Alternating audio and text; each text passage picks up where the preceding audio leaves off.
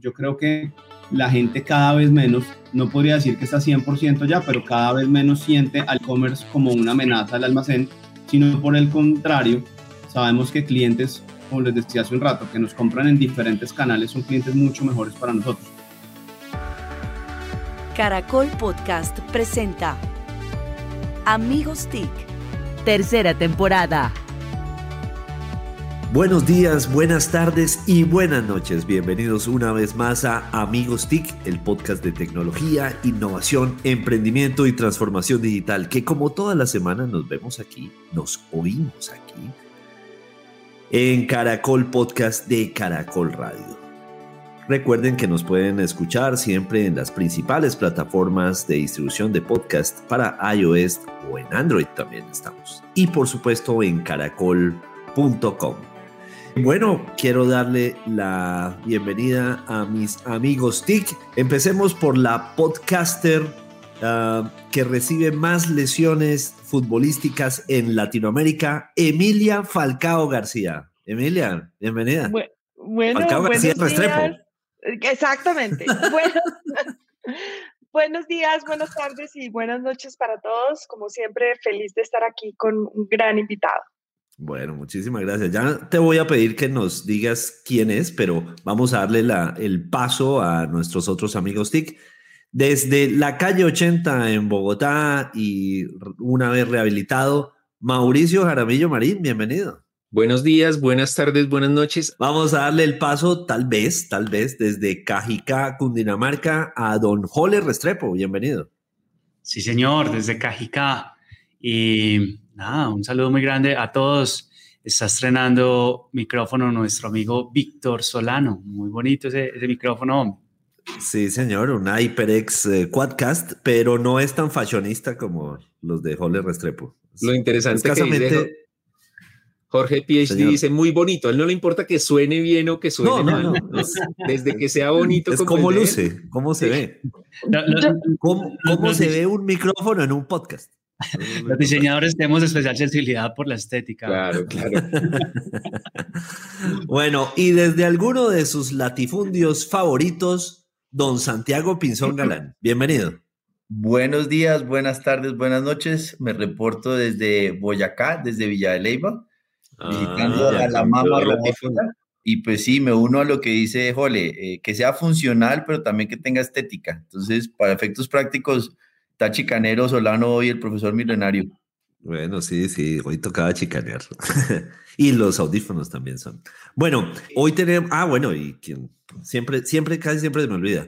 Y les habla Víctor Solano desde Socorro en Santander, tierra de promisión, cuna de la libertad de América. Bueno, eh, Emilia, cuéntanos quién es nuestro invitado para este episodio, esta semana.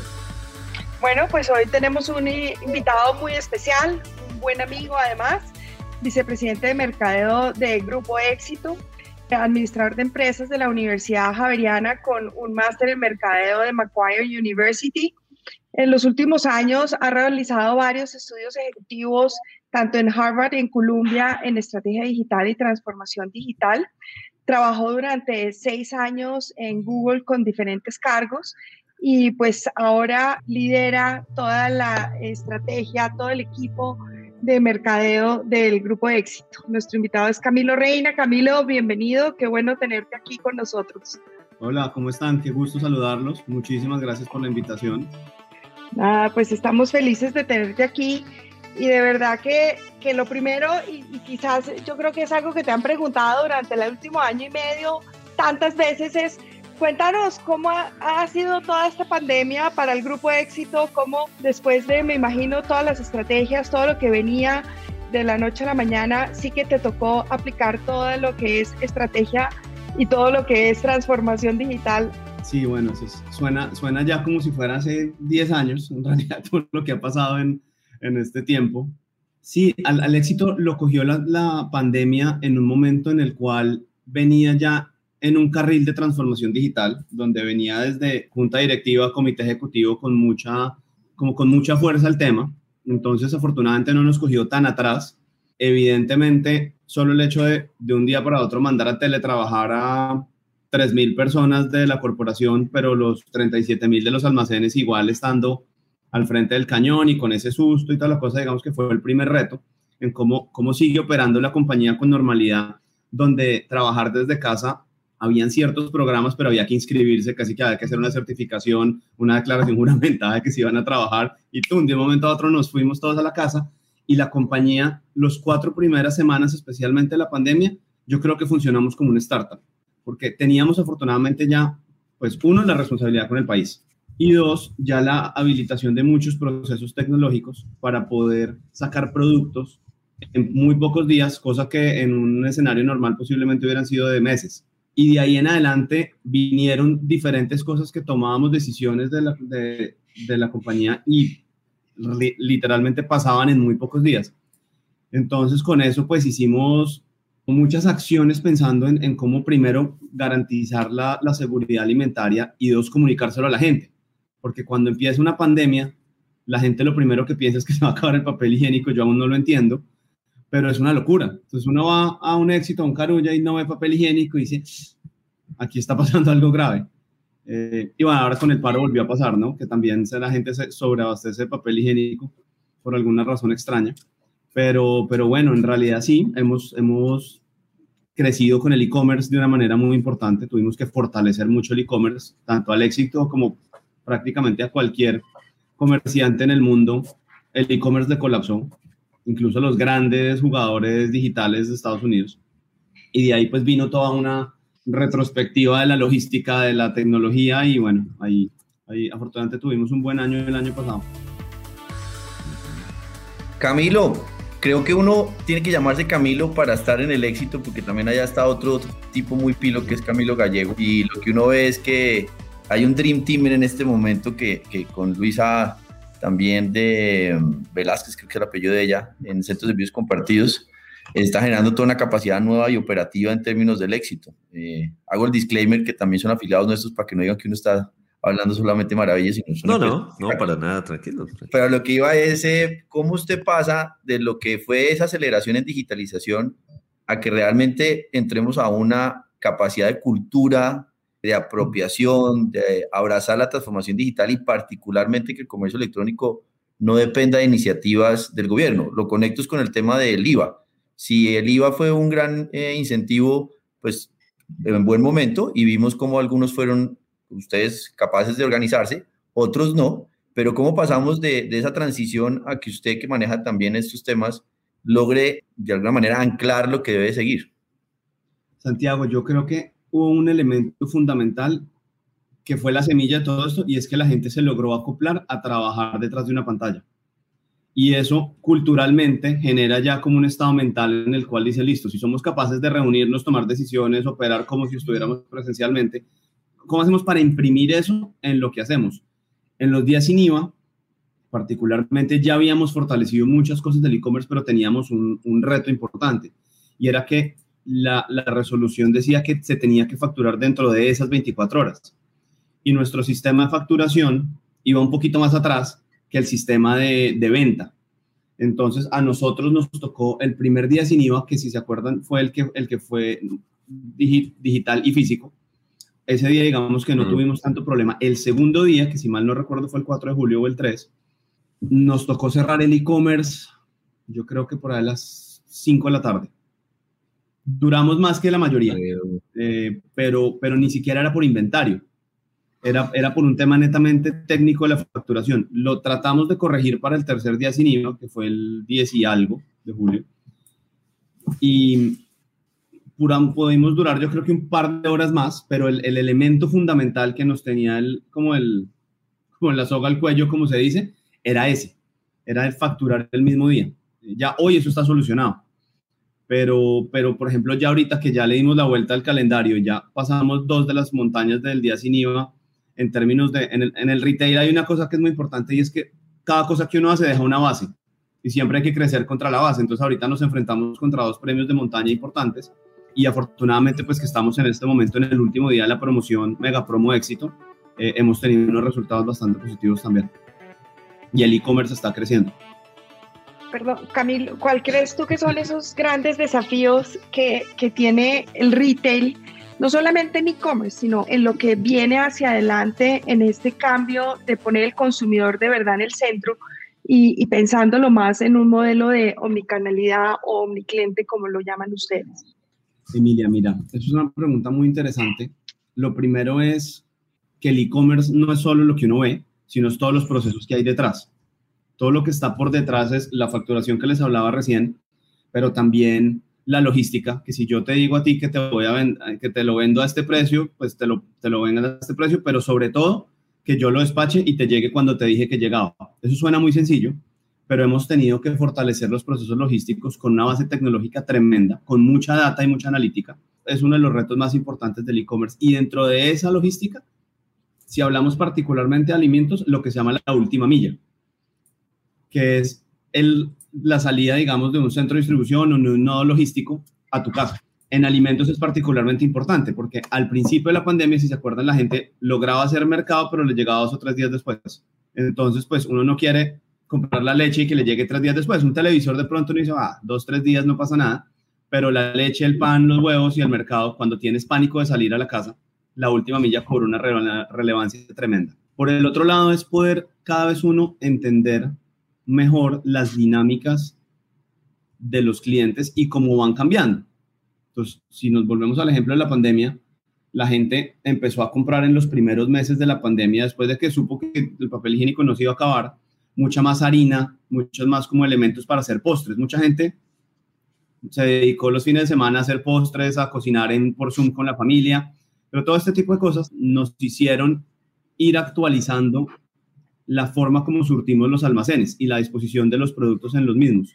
Y a hoy cuando ya vemos un grado de, apertura importante, vemos que esos clientes omniclientes, como, como los llamamos nosotros, que quiere decir que nos compran en el físico y en el digital, son clientes mucho más fieles y mucho más rentables para nosotros. Y tenemos la ventaja que el éxito tiene una cantidad importante de data y de analistas de datos para seguir generando estrategias sobre la data. Y tenemos todo un, un tema importantísimo de, monetización de la data en diferentes vías. La primera siendo obviamente un incremento en la venta. Camilo, una pregunta.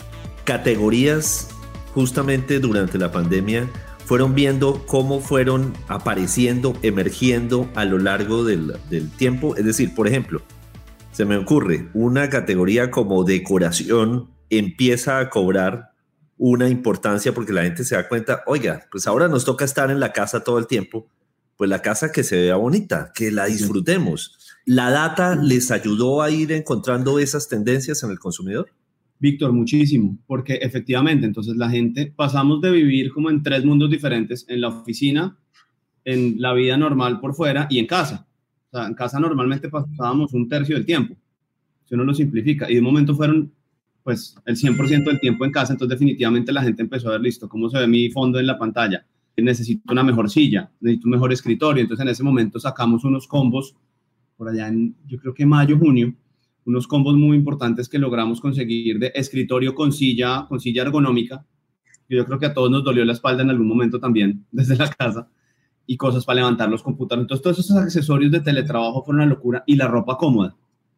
Porque yo creo que a muchos, a muchos nos pasó que trabajábamos en camisa, pero de pronto con sudadera o con pantuflas. Entonces la ropa, la ropa de casa también tomó un, un, tema importante. Y la ropa deportiva. Pero la ropa deportiva vista desde, desde todo lo que se podía hacer ejercicio en casa. Y ustedes vieron pues todas esas cuentas de, de, internet, incluso las mismas marcas que empezamos a hacer deporte en la casa, entonces con un instructor y toda la cosa, o lo mismo para cocinar, todas las marcas. con Carulla hicimos un tema muy importante de chefs, donde los chefs estaban convocando lives de miles de personas para cocinar al tiempo.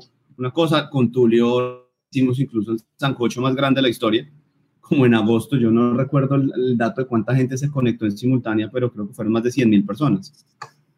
Entonces todo eso, todo eso va muy, se, vio un cambio tremendo en eso. Venta de air fryer a la lata. Ah, no, es una locura. Y sigue siendo. Aquí, aquí nos tocó atajar a Mauricio que iba a poner esqueleto millonarios. Para sí, sí, fue terrible. eso, era un tema de estética que era, sí, sí. Yo en eso lo apoyo, pero. Eh, no, lo oigan, lo de la freidora de aire es una cosa increíble. Nosotros empezamos a vender freidoras de aire en el 2019 y fue como el producto hit del año. 2020 fue una locura y hacia el final del año pasado dijimos, no, creemos que este producto de pronto, de pronto ahora pues, va, a venir un producto nuevo. Acabamos, como les digo, de terminar la promoción Mega Promo Éxito y esta promoción borró a, las, a los años anteriores en la venta de freidoras. Impresionante. Loco. Camilo, y, y, en cuanto a experiencia en, en los almacenes, porque vemos que Carulla, por ejemplo, tiene algunos, el, que tienen ahí, el, creo que es en la 11, con una experiencia increíble, súper digitalizado, y entiendo que ese es como un laboratorio que luego se va a expandir al, al grupo. ¿Qué están haciendo en, ese tema de experiencia de cliente? Esa es una pregunta chévere. Ese Carulla lo inauguramos en el 2019 a finales. 19.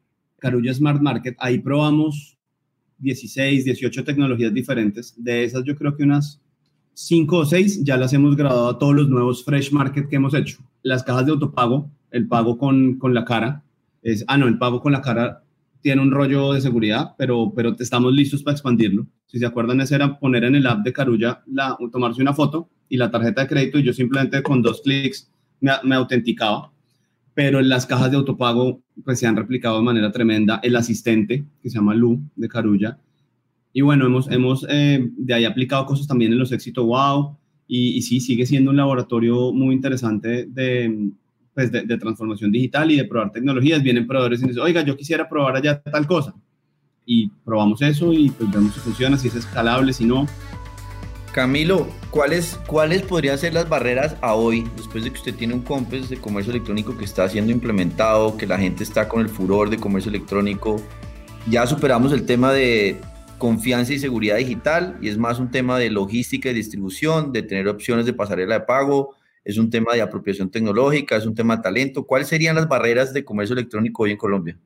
Yo, la logística va a seguir siendo una, una barrera importante. La logística, la verdad, Santiago, pues, tuvo que cambiar mucho, porque un transportador antes llevaba normalmente paquetería más, o no paquetería, llevaba cosas grandes, una nevera, una lavadora, ahora llevan paquetes muy pequeños eh, incluido lo que, viene, lo que viene de importación de menos de 200 dólares, que eso es, eso es, como bien sabe, eso es un enredito ahí que hay.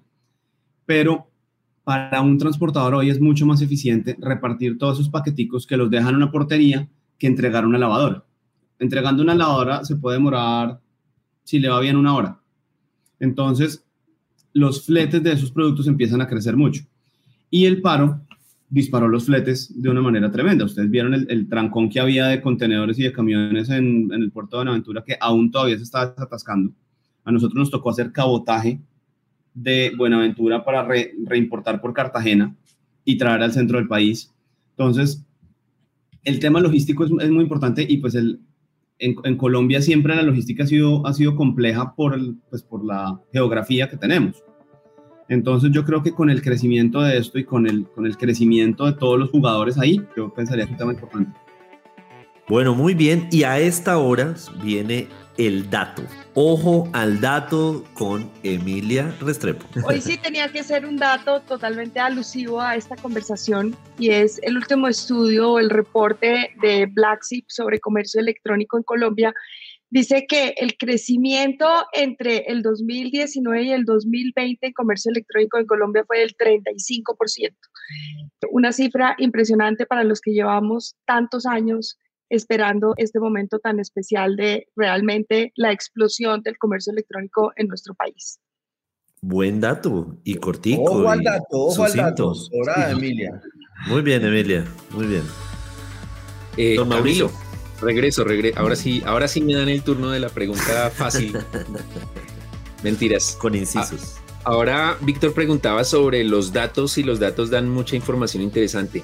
Hay algo que, que, Colombia tiene diferente a otros países, es que es muy distribuido, no es Bogotá y Medellín, sino que en muchos campos, en redes sociales, en varios campos, Bucaramanga, Manizales, hay muchas, eh, muchas ciudades pequeñas y muchos municipios que están tan adelante o muy cerca de las grandes ciudades.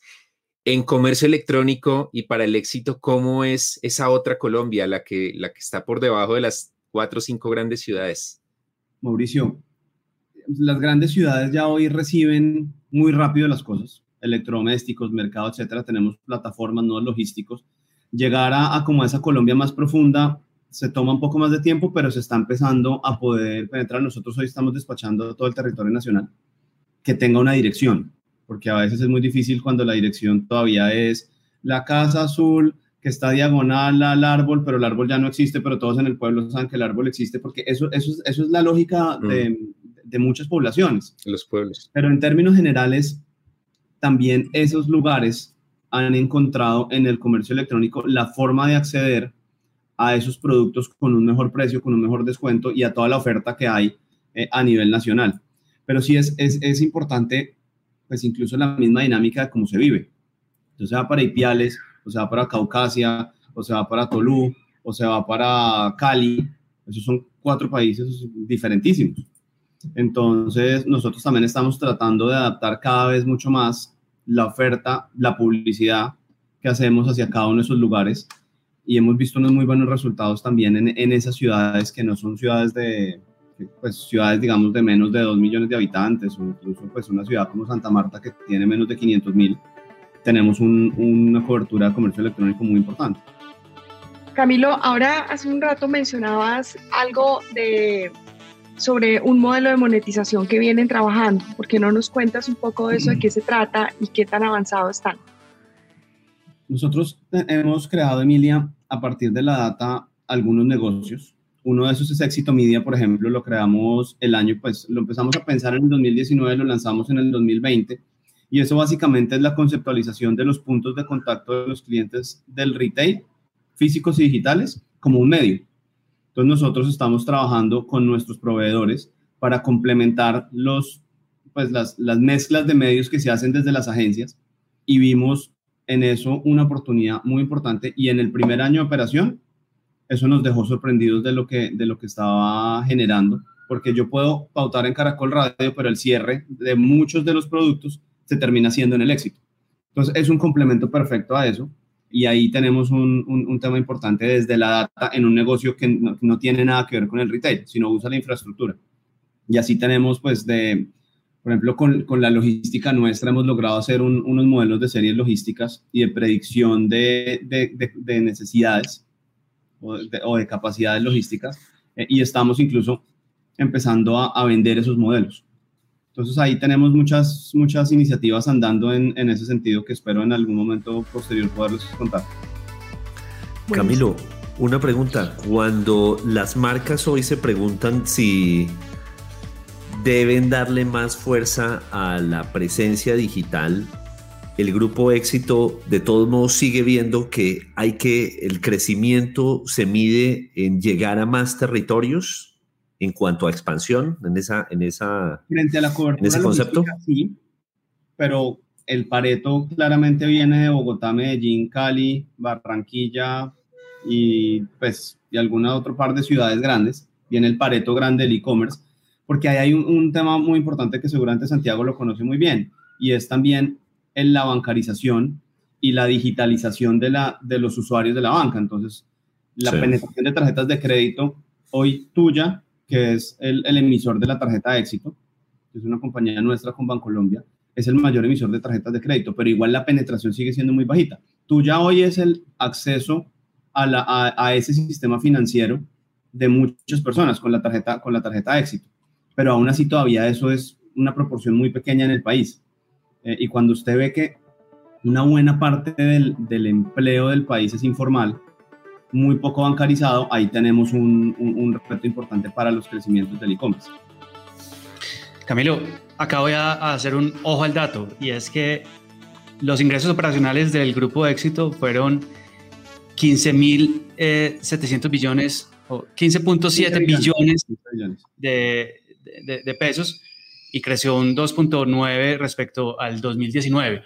Y sigue, pues, por supuesto, el retail más grande eh, de Colombia. Esto, por supuesto, supone que hay un montón de personas logrando esos ingresos operacionales.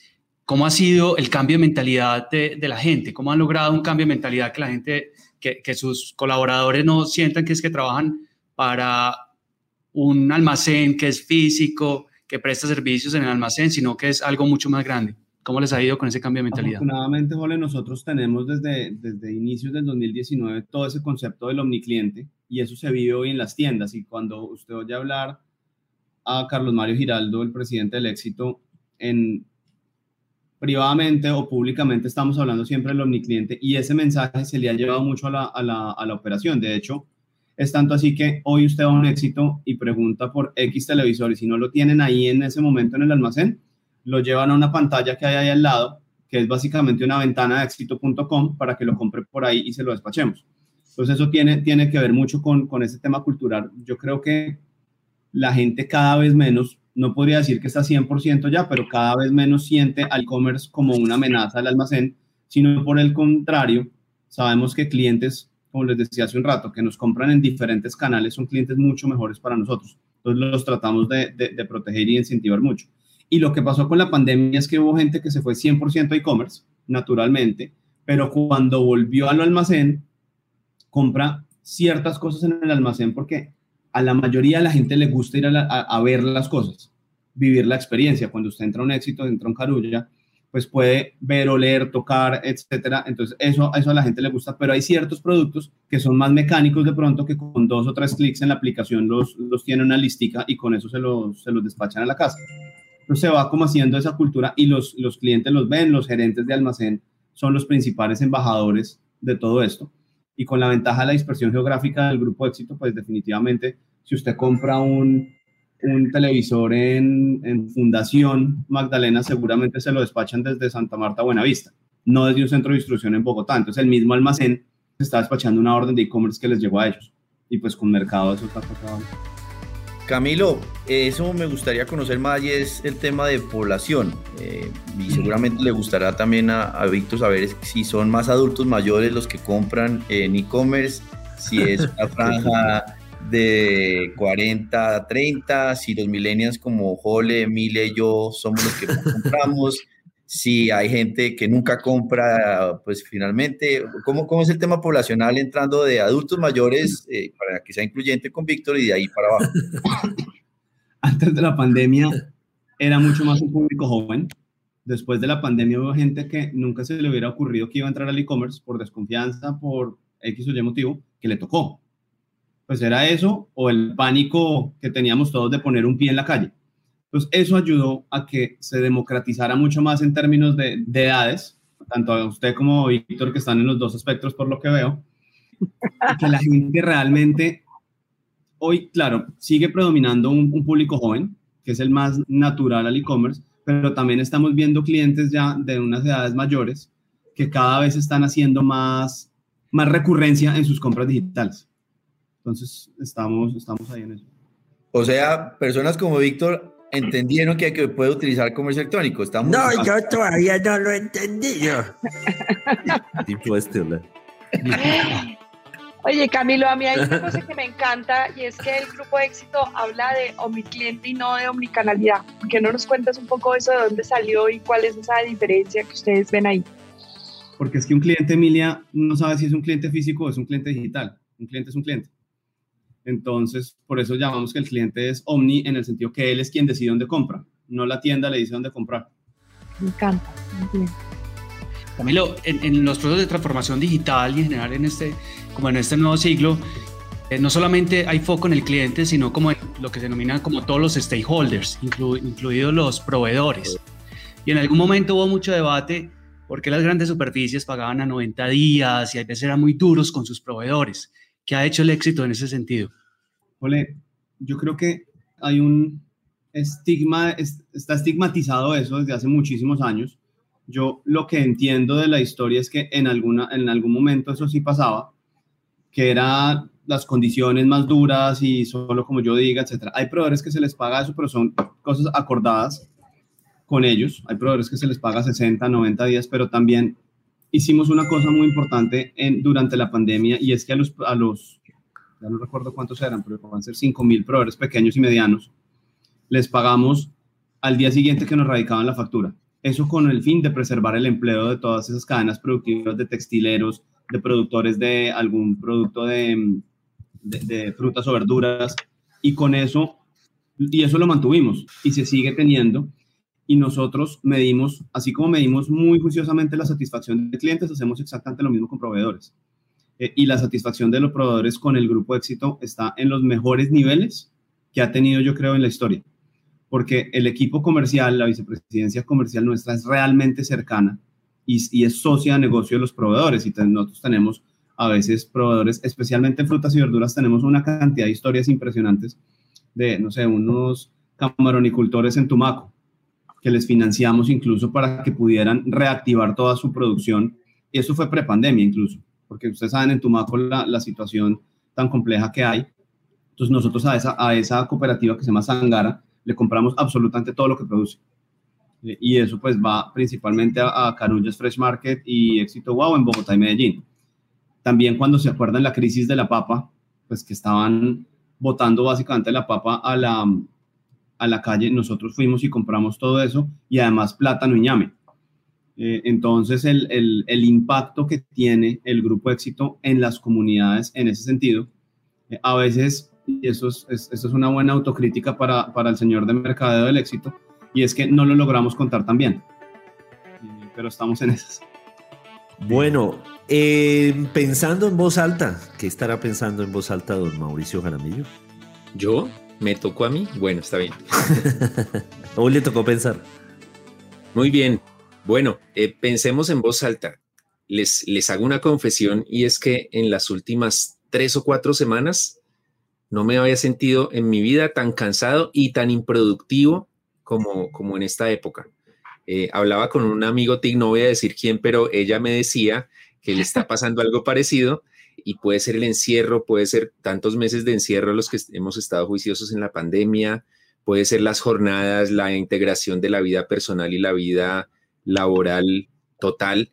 Sin embargo, un mensaje de esperanza es un estudio o unos estudios que han empezado a surgir desde los últimos meses y que nos dicen que la productividad en los países desarrollados y en desarrollo por ejemplo, los de la OCDE, en donde está Colombia, la productividad está a punto de explotar, de tener una explosión en forma de J, que quiere decir que está empezando a subir, pero que va a llegar un momento en el que se dispare la productividad.